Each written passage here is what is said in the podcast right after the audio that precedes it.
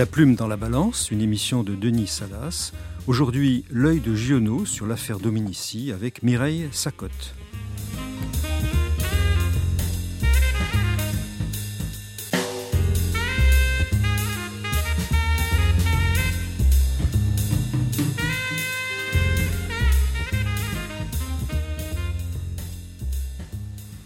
Bonjour à tous et à toutes. Nous allons aborder aujourd'hui une des affaires euh, criminelles les plus célèbres du siècle dernier, mille fois commentée, ne compte pas les films, les essais, les enquêtes, sur l'affaire Dominici.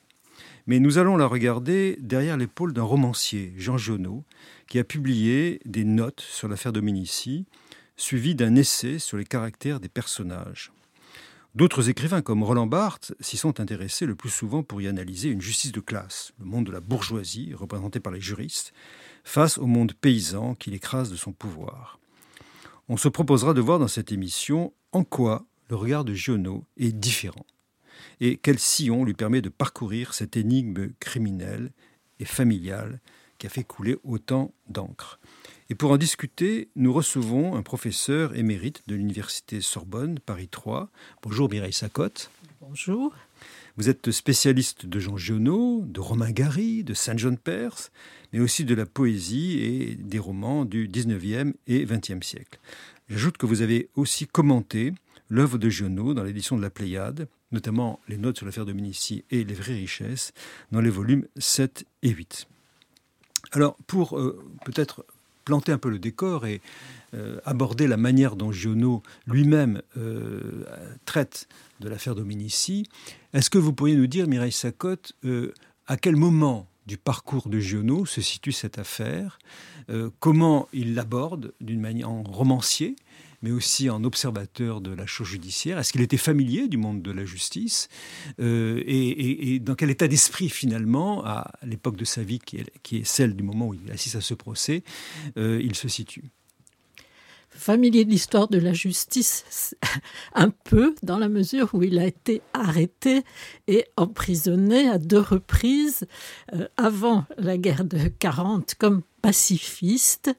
Euh, exactement pour distribution de tracts pacifistes. Alors, il ne les avait pas distribués du tout, mais euh, il a, il a eu, rien n'a été retenu véritablement contre lui, même s'il a été emprisonné deux mois quand même.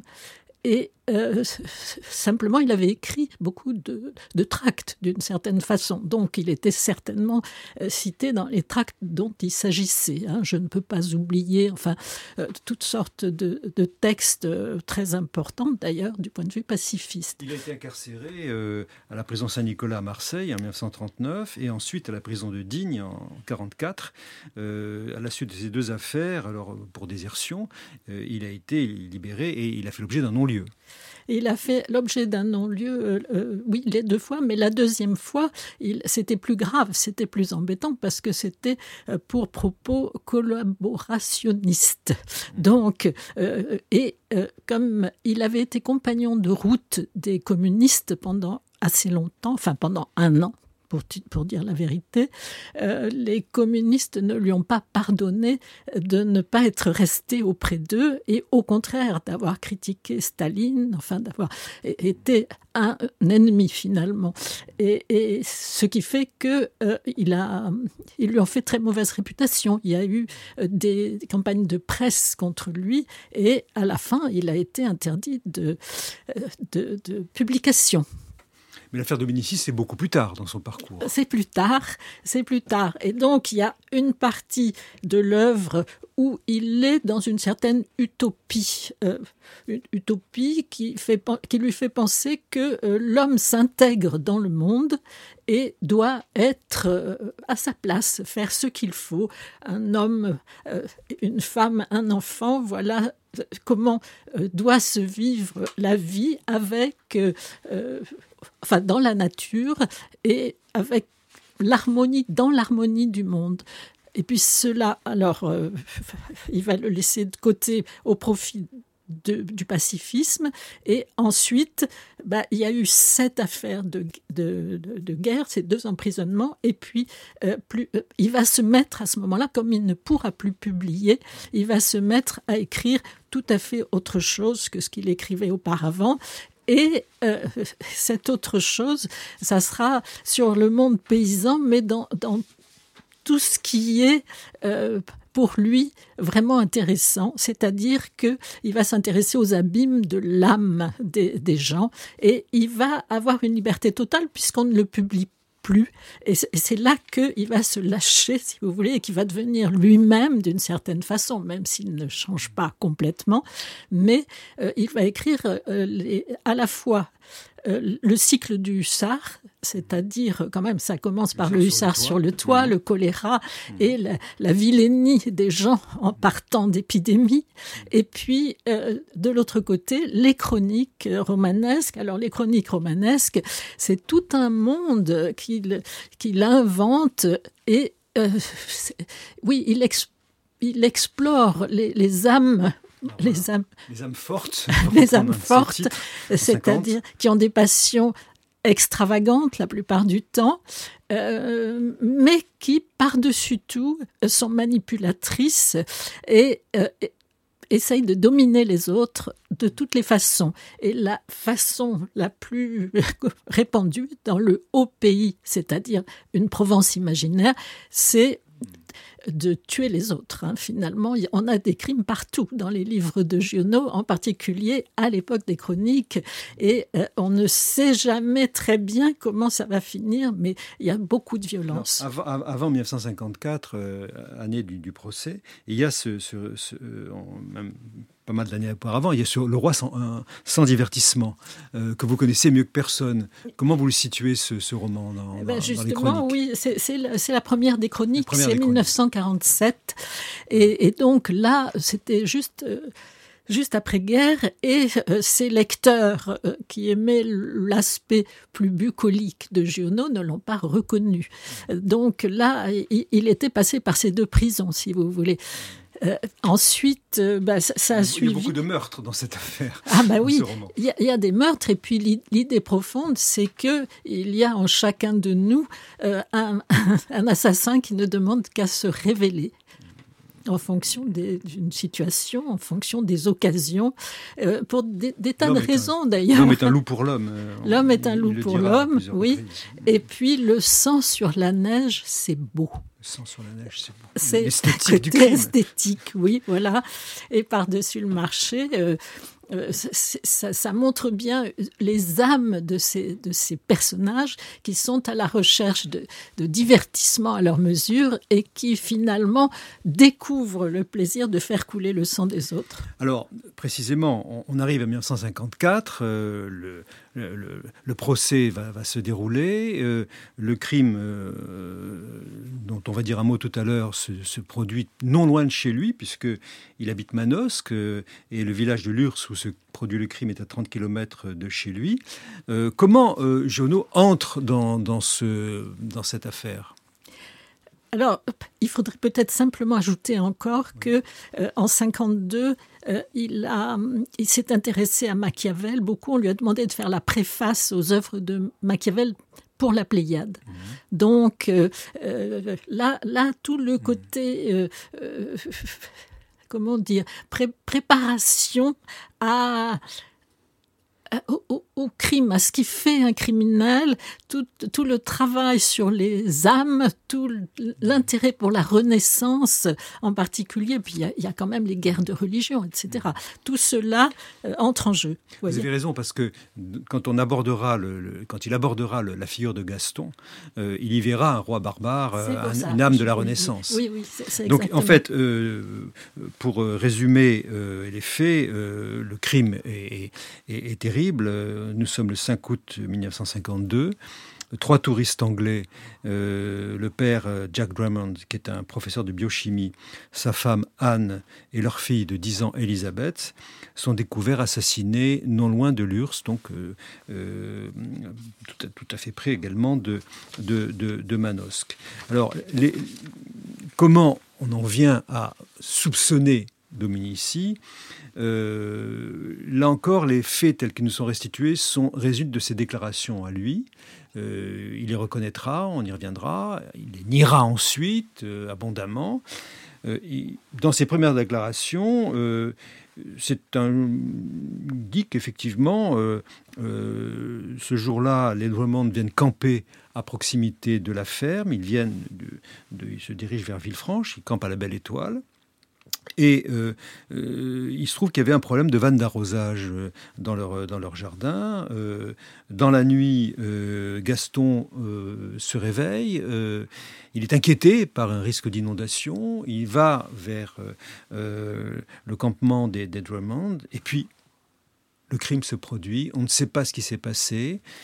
on sait que Drummond a pris une balle dans la main, donc on en déduit qu'il a voulu se débattre quand il a été surpris par euh, Dominici. Ces deux hommes ne parlent pas la même langue, c'est la nuit, une altercation, on ne sait pas très bien ce qu'il a pris pour un bandit, on ne sait pas très bien ce qui s'est passé. Donc euh, John Drummond reçoit une balle dans la main comme s'il voulait écarter une arme, parce que Dominici était venu avec sa carabine pour euh, en découdre. ensuite, Drummond reçoit deux balles dans le dos de la même carabine. Euh, paniquée par les coups de feu, Lédiane sort de la, de la voiture et reçoit elle aussi des balles. Et la petite Elisabeth, affolée, fuit vers la Durance et euh, est euh, rattrapée par Dominici et qui lui fracasse le crâne par deux coups de crosse. Fait terrible. Il n'y avait plus de balles dans, le fusil. Donc, voilà ce que dit Gaston Dominici lors de l'enquête. Mais évidemment, euh, il va nier par la suite ces faits quand euh, le procès se déroulera euh, donc à la cour d'assises de Digne. Alors comment, Mireille Sacotte, comment Giono aborde ce procès et notamment le personnage de Gaston? Il commence par dire, Giono, il commence par écrire, voilà, c'est c'est mon monde, c'est le monde qui m'entoure euh, à Manosque, euh, c'est le monde des paysans bergers. Et ces gens-là, je les connais bien. Et je sais comment, comment ils fonctionnent, comment ça marche dans leur tête. Et il ajoute même, je suis du bâtiment. Donc, euh, ça veut dire que dès le début, au fond, il sait, enfin, il choisit de penser que euh, les paysans bergers sont les mêmes que ces paysans bergers dans les œuvres qu'il a déjà écrites et, celles qu'il est en train euh, d'écrire. Euh, bon, donc, je, suis du bâtiment. Le bâtiment, c'est un bâtiment romanesque hein, pour lui. Donc, alors, il est partagé tout le temps entre ce qu'il va voir au procès, ce qu'il va comprendre euh, les phrases qui seront dites et euh, enfin, le réel véritablement devant lui qu'il essaye de suivre de façon très sérieuse, de façon très disciplinée.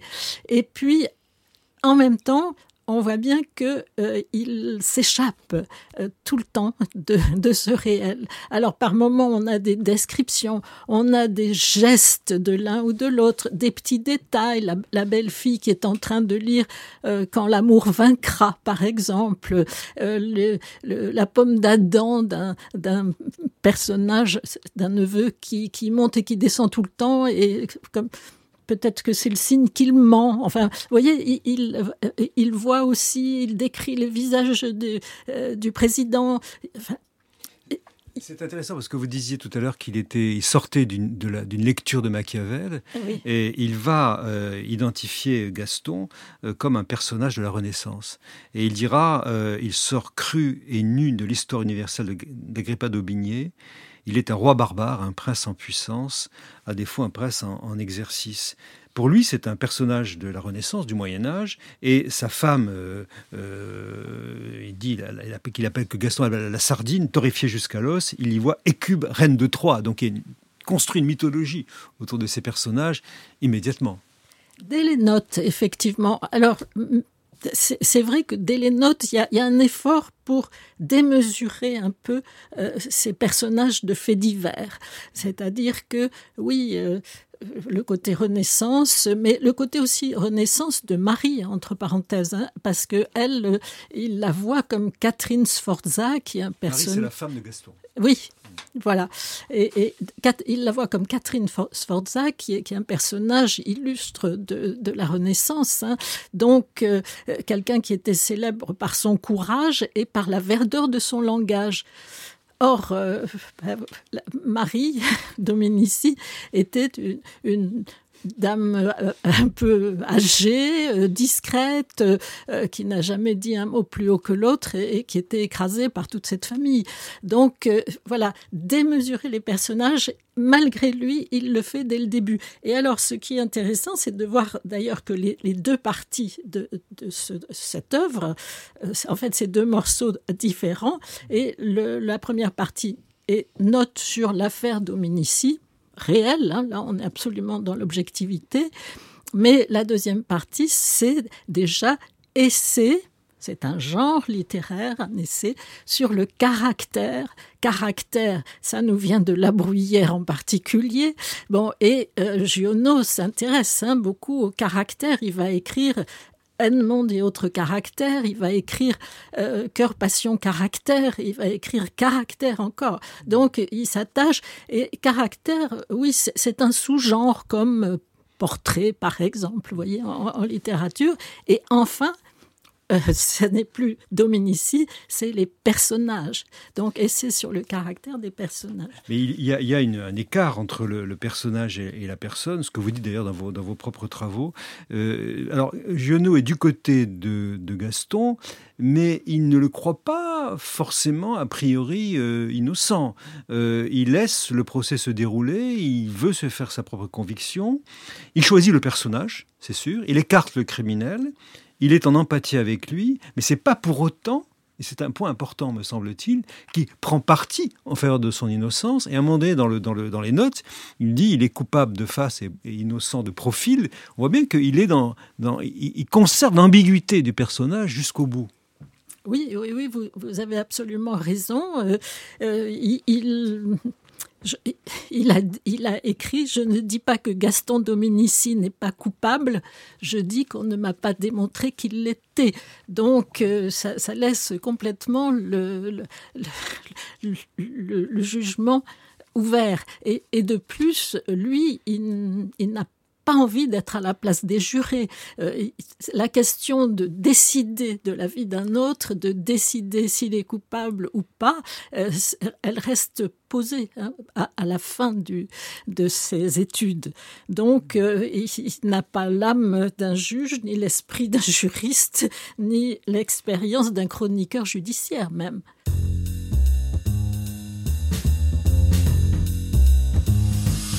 Je vous rappelle que vous écoutez Amicus Radio, l'émission La Plume dans la Balance, qui s'intéresse aujourd'hui euh, à l'affaire Dominici euh, en présence de Mireille Sacotte. Et pour euh, approfondir un peu notre lecture et entrer dans la manière dont, dont Giono aborde le procès lui-même et le déroulement des, le déroulement des, des, l'évolution des protagonistes, Léa de Lyon va nous lire un extrait de, des notes sur l'affaire Dominici, notamment le rôle du langage dans, dans, ce procès. Les mots. Nous sommes dans un procès de mots. Pour accuser, ici, il n'y a que des mots. L'interprétation de mots placés les uns à côté des autres dans un certain ordre. Pour défendre également. Dès la première suspension d'audience, je dis à l'avocat général Rosan ce que j'ai compris tout de suite, qu'il a compris aussi. Nous sommes dans un total malentendu de syntaxe. Je vais exagérer, mais nous sommes, dès le début, dans une situation si exceptionnelle qu'il est peut-être bon d'en voir certains aspects à la loupe. Je dis à l'avocat général Il aurait été excellent que la première phrase du président soit celle-ci. Avant de commencer, nous allons d'abord nous entendre sur la valeur des mots et la place des pronoms dans le discours. Monsieur Rosan me fait la grâce de ne pas être très étonné par ce que je viens de lui dire. Par la suite, il sera tellement de mon avis qu'il en fera état dans de nombreuses interventions. Exemple. À la reprise d'audience, tout de suite après ma remarque. Le président, s'adressant à l'accusé. Êtes-vous allé au pont? Il s'agit du pont du chemin de fer. L'accusé. Aller Il n'y a pas d'aller. Je le sais, j'y suis été.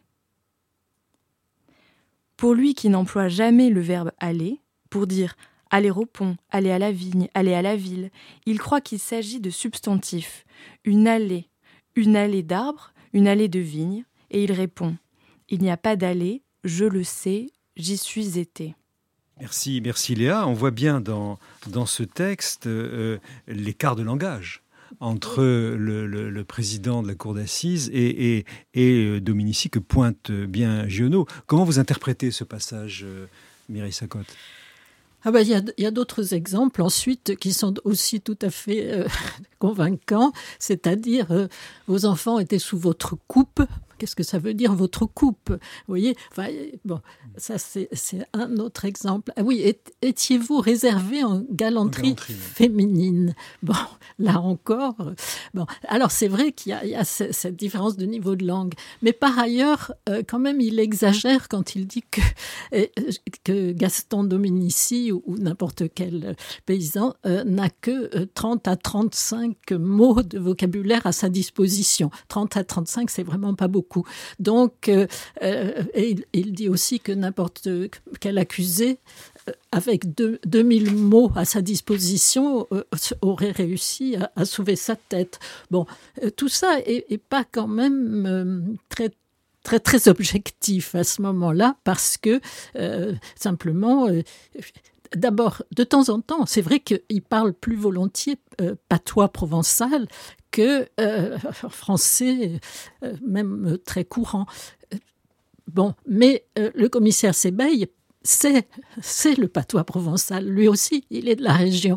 Donc, il, traduit, mais ça ne veut pas dire qu'il dénature. Hein.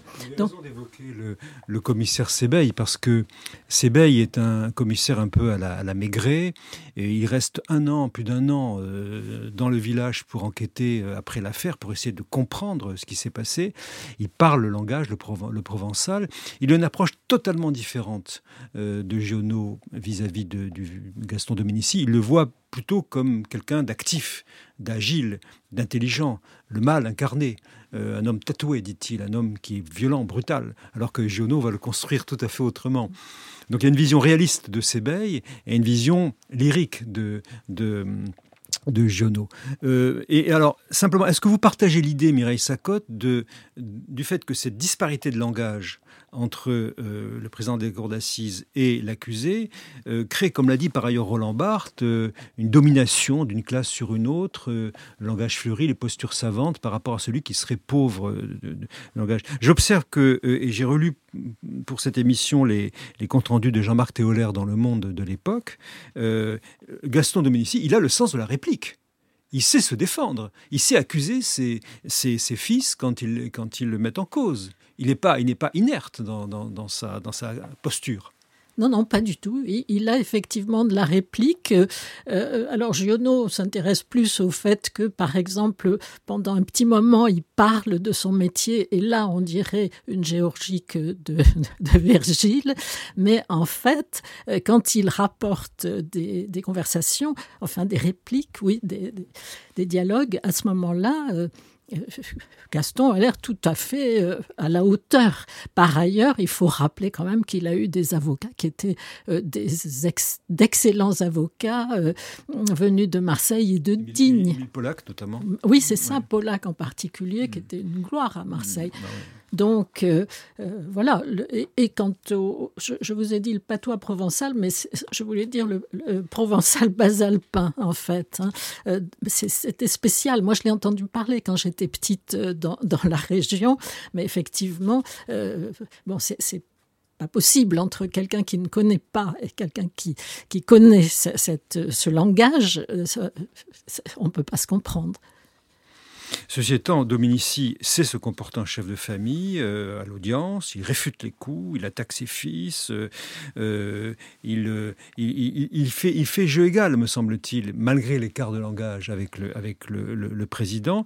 Par exemple, quand le, président, lui, lors de la reconstitution, qui a eu lieu au Dominici, prend la carabine et, fait, et, mime le geste euh, euh, qui lui a conduit à tirer sur euh, les, les le président lui dit Mais qu'avez-vous fait? Qu'en dites-vous? Ce que j'ai dit je l'ai dit, je ne l'ai pas fait. Il vient faire la différence entre le dire et le, et le faire, euh, alors que le président veut le coincer à tout prix euh, dans, dans, ses déclarations.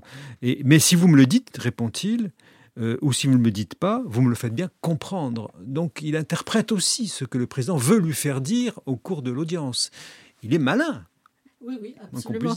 C'est pas du tout quelqu'un d'inintelligent. et c'est en cela, d'ailleurs, qu'il peut rejoindre les, personnages de, de Giono, euh, qui sont de, de grands manipulateurs. Euh, par exemple toujours. Bah, par exemple, dans les, dans, dans, les âmes fortes ou dans les grands chemins, on, a euh, des gens qui, sont, qui parlent souvent un double langage. Vous voyez, c'est, ça, ça, ça, devient même elle ne monte plus tard, elle, elle, tiendra tout son monde comme ça. Hein, elle tiendra cette énorme famille qu'elle a. Dans le de Giono, vous, citez à, juste titre Edmond comme étant, euh, et vous dites que les notes sur l'affaire sont l'avant-texte d'Edmond. Le, le, crime fait partie d'un parcours euh, euh, héroïque de la part d'Edmond. Il n'est pas ah du tout disqualifiant pour elle. Non, non, pas du tout. Alors là, on sera quand même dans, dans une autre période. Mais auparavant, quand même, regardez Thérèse des âmes fortes. Thérèse, c'est quelqu'un euh, qui sort de, du ruisseau, si on, veut, si on peut dire. Hein. C'est quelqu'un qui n'a. Qui, qui, se qui se présente, qui a l'air d'être une misérable, disons, sur le bord de la route, et qui finalement euh, a une puissance formidable sur les autres, un pouvoir formidable qu'elle se donne.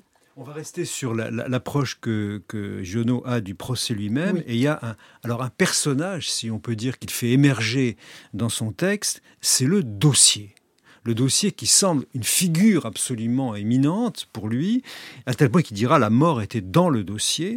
Euh, comment vous expliquez, Mireille Sacotte, euh, que Giono, qui ne connaît pas la justice, qui n'en a pas la pratique, euh, ait euh, cette capacité à identifier dans un procès pénal, ce que nous savons tous des professionnels, l'importance du dossier, de l'écriture du dossier et la manière dont le dossier peut écrire une vérité judiciaire par-delà l'audience elle-même, euh, comme s'il surplombait l'audience d'une manière avec irradiante en quelque sorte et irréversible. Là, c'est vrai que c'est assez étonnant la façon dont il considère ce dossier. Pardon. En ce sens que euh, on a presque l'impression, je ne sais pas si, elle, si vous la partagez, mais qu'il est un peu comme à Guignol par moment. C'est-à-dire que le dossier, c'est la marionnette euh, plutôt, euh, vous voyez, qui, bon, qui essaye de, voilà, de, de, manipuler, euh, justement. Et alors, il dit, la mort était dans le dossier, mais moi je me fiche du dossier. Voilà, par exemple. Donc euh, il, ne connaît pas du tout les procédures. Il ne sait pas que euh, un dossier ça se prépare là en un an et demi euh, et que finalement le, le, moment de, du, procès lui-même c'est 12 jours. Donc, Ce que ressent Jono, c'est que le dossier est l'accusation muette qui pèse lourdement dans, l'audience. Et il, n'oubliez pas qu'il est placé à côté du président. Donc il voit comment le président lit le dossier et impose dans l'audience la lecture du dossier comme la vérité. Euh, par exemple, il, note cette phrase, du président dit à, à Gaston, ce que je retiens, c'est qu'à neuf reprises, vous avez reconnu être l'auteur du triple assassinat. Le commandeur de Giono, le dossier a parlé, tout est dit. Oui, c'est ça. Et ça, il ne le supporte pas parce que comme la plupart des spectateurs, il est au théâtre, je disais le guignol, mais de façon générale, c'est le théâtre, et il attend euh, le coup de théâtre. Il attend que la vérité soit révélée, mais par le procès lui-même en cours et pas du tout euh, par rapport à tous les éléments de l'enquête, hein, parce que euh, le, dossier il est plein de, euh, de témoignages d'experts psychologie, en, balistique. Comment, vous expliquez qu'il accorde autant d'importance au témoignage du gendarme qui, vient effectivement exposer les conclusions de l'enquête il, donne beaucoup de crédit à ce, à ce témoignage? quand au, le premier, vous parlez du premier aveu de... Euh, Dominici euh, s'exprime, euh, le, procès se déroule, il y a des témoins, des témoins experts, le gendarme qui a conduit l'enquête, ou en tout cas une partie de l'enquête, pas, tout entière, vient témoigner, et Genot dit c'est impeccable, c'est très précis, je, je, me fie à la parole de cet homme, il, il, il lui donne une dignité extraordinaire dans le, dans le, dans le procès. D'abord, euh, oui, le, gendarme, contrairement au reste des gens qui, qui, interviennent pour la partie juridique, le gendarme, c'est quelqu'un de quotidien. C'est quelqu'un euh, qui existe aussi toujours dans les livres de Giono. D'ailleurs, les gendarmes, en général, ils laissent échapper les, criminels hein, dans son monde. Bon, mais tout le monde les connaît, les gendarmes. Il y a une espèce de familiarité. Et d'autre part, euh, je vous rappelle que dans Un roi sans divertissement, euh, l'Anglois, le, capitaine Langlois, est lui-même capitaine de gendarmerie le gendarme a un traitement privilégié dans l'imaginaire euh, l'imaginaire euh, jaunesque. Alors, on va peut-être euh, conclure sur ce que le procès a décidé, c'est-à-dire qu'il y aura effectivement une condamnation à mort de Gaston Dominici. Le président rappelle Jean-Marc Théolaire a eu la cruauté de dire à l'audience tout condamné à mort aura la tête tranchée. C'est l'article 12 de l'ancien code pénal, avant l'abolition de, de 81. Et ensuite, euh, il y aura euh, à la fois une grâce par René Coty du Gaston Dominici et une nouvelle enquête ponctuée par un non-lieu, euh, elle-même ayant donnant lieu par la suite à une glose immense de d'ouvrages, de, témoignages, de d'essais, de, films, notamment le film de Orson Welles en particulier. Comment vous expliquez que après Giono et peut-être par son intermédiaire, un imaginaire euh, de l'innocence de Gaston se manifeste avec autant de force dans euh, l'imaginaire français. Il y a beaucoup de raisons, hein, il y a beaucoup à dire là-dessus, mais d'abord, euh, finalement, Gaston Dominici n'a pas la tête de l'emploi. Il n'a pas la tête de l'assassin qui peut tuer une petite fille de 10 ans à coups de crosse. Bon, c'est un paysan, euh, il a la, moustache, euh, il a les cheveux blancs, il, est, il a une veste de velours, il correspond tout à fait à l'image du berger et pas du tout à l'image de l'assassin. Mais ça, ça se voit dans beaucoup de procès d'assises. On, peut, pourrait parler du, du, procès de Bruet en Artois, on pourrait parler de, de beaucoup d'autres choses que vous connaissez mieux que moi. Bon, euh, par ailleurs, Gustave, c'est-à-dire le fils aîné, a plutôt une tête euh, qui ne revient à personne. Donc, euh, Gustave, ben, en plus, on sait qu'il a qu'il a assisté à la, fin de la vie de la petite fille. Et il a dit, quand il a témoigné, elle ronronnait. Ça veut dire qu'elle n'était pas morte. Donc, il a été inculpé pour non-assistance à personne en danger. Mais ça arrangerait tout le monde, les médias en particulier ont joué un rôle énorme dans, cette histoire, parce que déjà ils sont arrivés avant la police, hein, les, journalistes. C'était le 5 août, c'était l'été. Donc il euh, y a un imaginaire qui veut qu'il euh, y ait certains types de, de visages, de, enfin, bon, dans certains procès, ça sera le notaire qui aura une sale tête, euh, bruit en artois, mais euh, ça peut être aussi euh, un marginal qu'on prend pour l'assassin parce qu'il était un peu à la limite du village, il, il passait, on voyait pas bien qui c'était, on le soupçonnait de tout. Bon, et là, au contraire, Gaston a l'air, enfin, il, est pris en photo sous toutes les coutures. Et d'ailleurs, Giono dit, il pose en patriarche. S'il avait vraiment un pouvoir quelconque sur euh, les autres, il ne poserait pas en patriarche. On a l'impression d'une affaire judiciaire qui a, qui a donné lieu à un récit judiciaire fragile, concurrencé par d'autres récits, un récit enfin, à la fois littéraire, celui de Giono, le récit de Barthes aussi par ailleurs, d'autres encore ont écrit sur cette affaire, et puis des récits médiatiques innombrables qui ont été, qui ont été évoqués, les récits journalistiques, on a parlé de la thèse du complot aussi, un complot qui aurait été à l'origine du meurtre des, de Drummond, et puis d'autres récits. la, la pluralité des récits envahit l'imaginaire et opacifie quelque part la vérité judiciaire qui s'est manifestée. Oui, oui. Alors ça a commencé dès le début, c'est-à-dire un crime de go home, a écrit Giono dans un carnet avant du tout. Euh, un crime de go home, c'est-à-dire C'est-à-dire, euh, euh, on l'a pris, c'était un Anglais, il parlait anglais, on l'a pris pour un Américain. Et donc, vous voyez, ça serait une vengeance parce que, bon, je ne sais pas si, non, vous vous rappelez pas ça, vous, mais quand autrefois, il y a bien longtemps, on voyait partout sur les murs US Go Home. Donc euh, les Américains voulaient s'en débarrasser à ce moment-là. Euh, il y avait des cités américaines un peu partout. Moi, j'étais prof à Évreux. Euh, il y avait une cité américaine. L'OTAN, l'OTAN, oui. Oui, c'est ça, c'était l'OTAN, mais considéré comme américain. Donc voilà, ça a été une piste. C'est beaucoup plus tard que la France est sortie de l'OTAN et que les troupes américaines sont, sont parties, c'est dans les années 60. Mais là, les troupes américaines étaient encore en France. Mais on a dit que Lord, euh, Lord Drummond avait été euh, dans l'intelligence service, intelligence service, euh, et que euh, bon, euh, qu'il avait parachuté des armes pour les le maquis basalpin. C'est complètement fou. Une interprétation délirante. Voilà. Euh, Et puis il y a le crime sexuel, qu'il aurait eu des rapports sexuels avec Lady Drummond. Alors vraiment, il, aurait fallu que. Mais terminons peut-être Mireille Sacote sur le sur la, la, cette entité étrange, cette, cette grand air, cette dimension collective. Émile Pollack, l'avocat de Dominici, avait l'impression non pas de défendre un homme, il l'a dit dans, ses mémoires, mais de défendre une famille, une terre, l'honneur d'un patriarche, et non pas euh, une vérité judiciaire.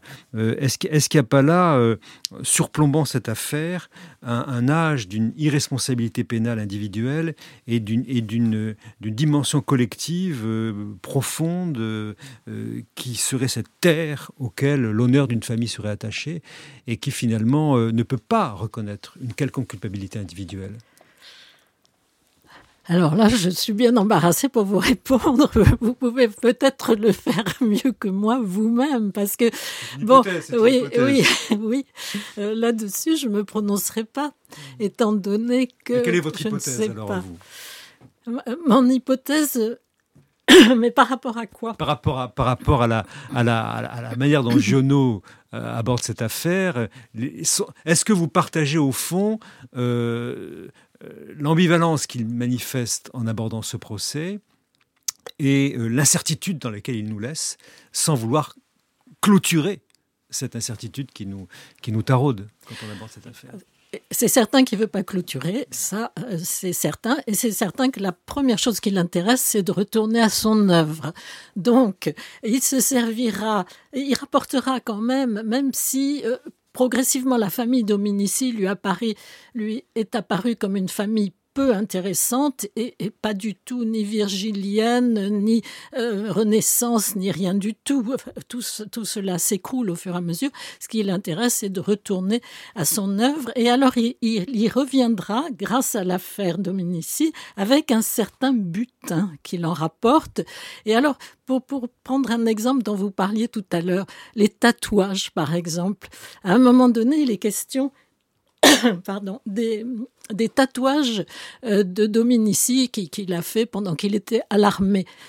Mais ça, les tatouages, c'est quelque chose qui intéresse énormément Giono. Et euh, bon, là, il n'en fait rien dans cette histoire de, Dominici. Par contre, Clé des Cœurs, l'amant de Edmond dans, dans, un de ses derniers récits, en hein, 1968, Clé des Cœurs euh, sera tatoué. Et là, il est tatoué, il a, il a un cœur tatoué à droite. Donc il aime, il aime Edmond de ses deux cœurs, avec son cœur de droite et son cœur de gauche finalement. Bon, et tout ce qui, voilà, c'est un exemple. Mais il y avait des tatoués chez Giono bien avant. Il y a, vous voyez, il y, a, des petits exemples comme ça. On voit bien là que dans, ce que vous dites, euh, comment euh, euh, cette œuvre, cette, ce procès traverse son œuvre, qu'il emprunte un matériau, un butin, comme vous dites, pour enrichir son, son, imaginaire, et qu'il a trouvé un, un, un univers compatible avec le sien par certains points, euh, mais euh, il a voulu l'attirer dans son univers romanesque. Et de notre côté, c'est tout le paradoxe de sa lecture, il a l'intelligence étonnante de comprendre le sens profond de la justice pénale à travers euh, euh, ses protagonistes, à travers l'articulation qui est la sienne entre le dossier et l'oralité. On va peut-être terminer sur ce point. Merci Mireille Sacotte. Je rappelle vos ouvrages et ceux sur lesquels nous avons échangé ce matin. Giono l'Enchanteur chez Grasset. Et puis euh, plus récemment, un dictionnaire Giono que vous avez euh, co-dirigé aux éditions classiques Garnier en 2016. Je rappelle également l'ouvrage que nous avons publié à l'Association française pour l'histoire de la justice, La plume dans la balance, avec notamment un article sur Jean Giono et l'affaire Dominici. C'est un collectif, documentation française, en 2014. Vous retrouverez toutes ces références sur notre site internet Amicus Radio, à la page de notre émission La plume dans la balance, une émission préparée avec l'aide de Léa de Lyon et avec la technique Arnaud Dumanois. N'oubliez pas de vous abonner à cette émission, de n'en manquer aucun épisode et à suivre le blog imagedejustice.fr. Vous retrouverez des échos de nos émissions.